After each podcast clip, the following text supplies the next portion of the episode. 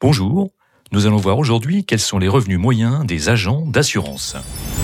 Combien ça gagne Le podcast de Didier Legorec qui vous dit tout sur les revenus des métiers, le vôtre et celui des autres.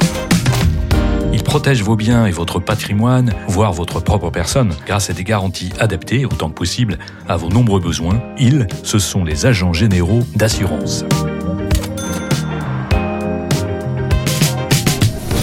Alors combien ça gagne un agent d'assurance? Avant toute chose, il faut savoir que les agents généraux d'assurance sont des indépendants. On ne parlera donc pas à proprement parler de salaire à leur sujet, mais de prélèvement de l'exploitant et ou de bénéfices. L'agent général a le statut de travailleur non salarié, mais il est mandaté par une seule compagnie d'assurance pour distribuer ses produits auprès d'entreprises et de particuliers, à la différence d'un courtier d'assurance. Celui-ci, le courtier, recherche chez plusieurs compagnies l'offre la mieux ajustée aux attentes de ses clients. Exerçant une profession indépendante, les agents d'assurance n'ont pas un revenu fixe.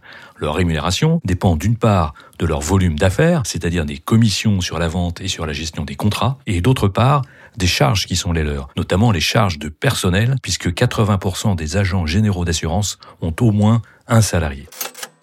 Ce préalable étant posé, le chiffre à retenir est celui de 115 830 euros. Alors 115 830 euros, c'est quoi?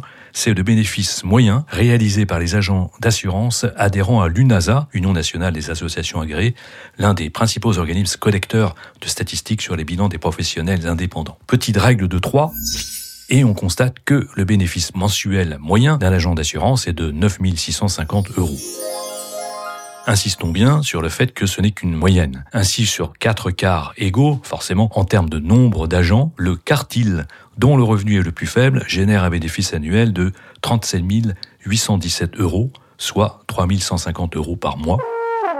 Tandis qu'à l'opposé, le quartile dont la rémunération est la plus élevée produit un bénéfice annuel de 222 000 euros, soit 18 500 euros par mois en termes de progression de carrière et donc de revenus, l'espoir que peut formuler l'agent d'assurance est de passer du premier quartile, s'il en fait partie, au dernier quartile, cette fameuse catégorie d'agents dont les revenus sont les plus importants. Il devra pour cela nécessairement développer son agence, élargir sa gamme de produits et étoffer son équipe de collaborateurs.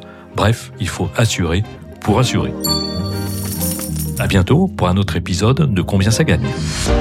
Combien ça gagne? Un podcast de Didier Le Grec.